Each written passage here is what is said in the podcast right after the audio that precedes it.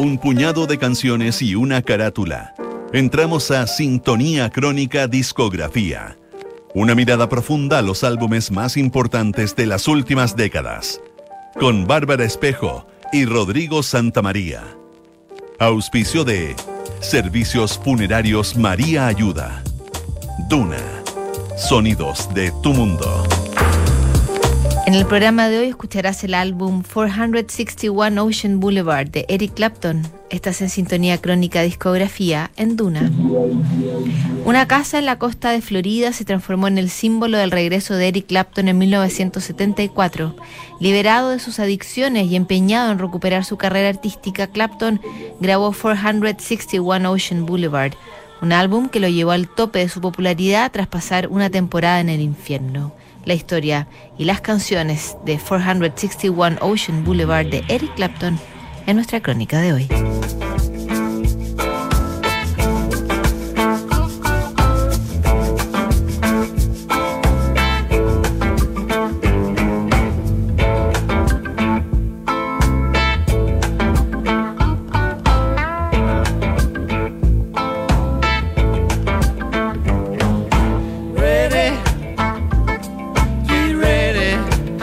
Entre 1971 y 1974, Eric Clapton estuvo a punto de acabar para siempre con su carrera musical. El guitarrista británico, ungido como un semidios a fines de los 60, había sucumbido a la heroína.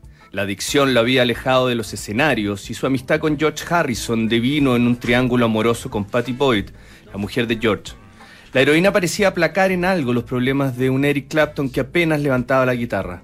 Finalmente Eric Clapton logró rehabilitarse y cambió su residencia desde la fría Inglaterra a las cálidas playas de Florida en Estados Unidos.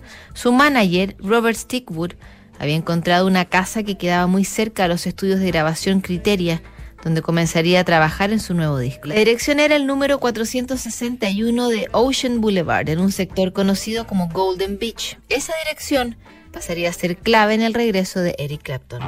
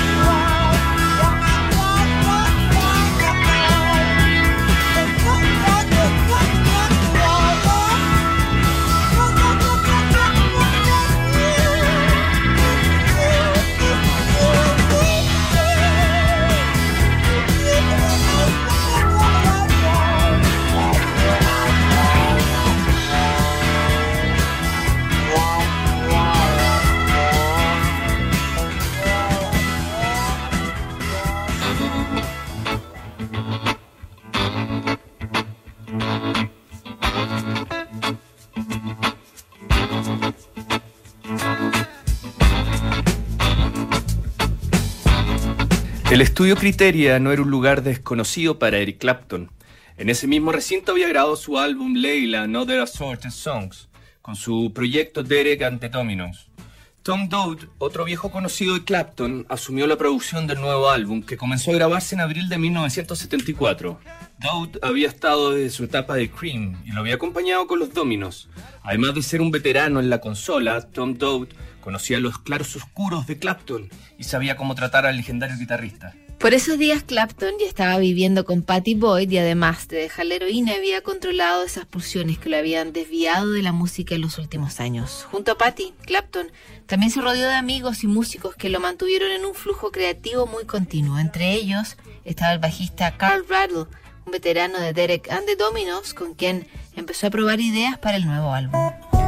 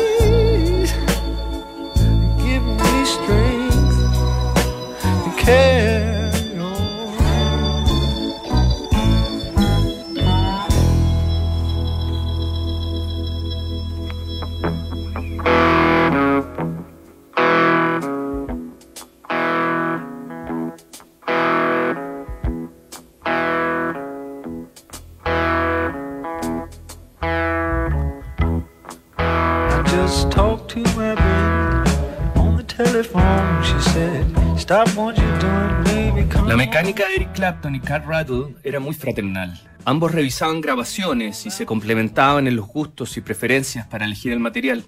Clapton además trataba de dejar las canciones lo más incompletas posibles para que así su grupo de músicos pudiera participar y entregarle nuevas perspectivas y opiniones. Junto a Carl Rattle también figuraba el tecladista Dick Sims y el baterista Jamie Oldaker que aportaron con algunos demos en el proceso de producción.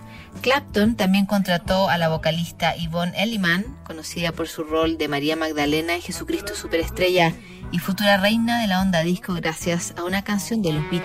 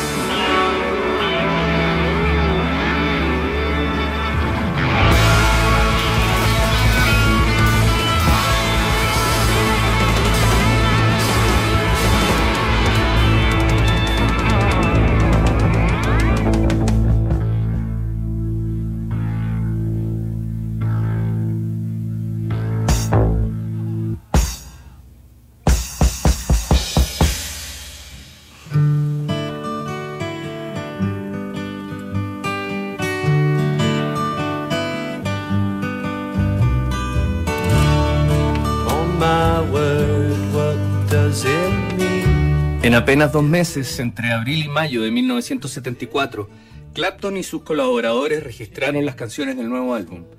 En su mayoría eran covers y adaptaciones. De las 10 canciones, solo 3 eran composiciones originales del guitarrista británico.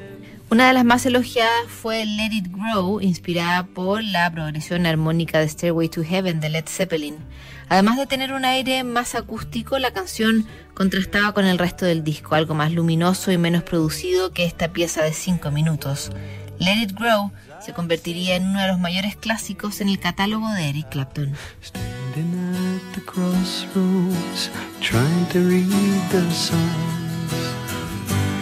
Tell me which way I should go to find the answer. And all the time I know, plant your love and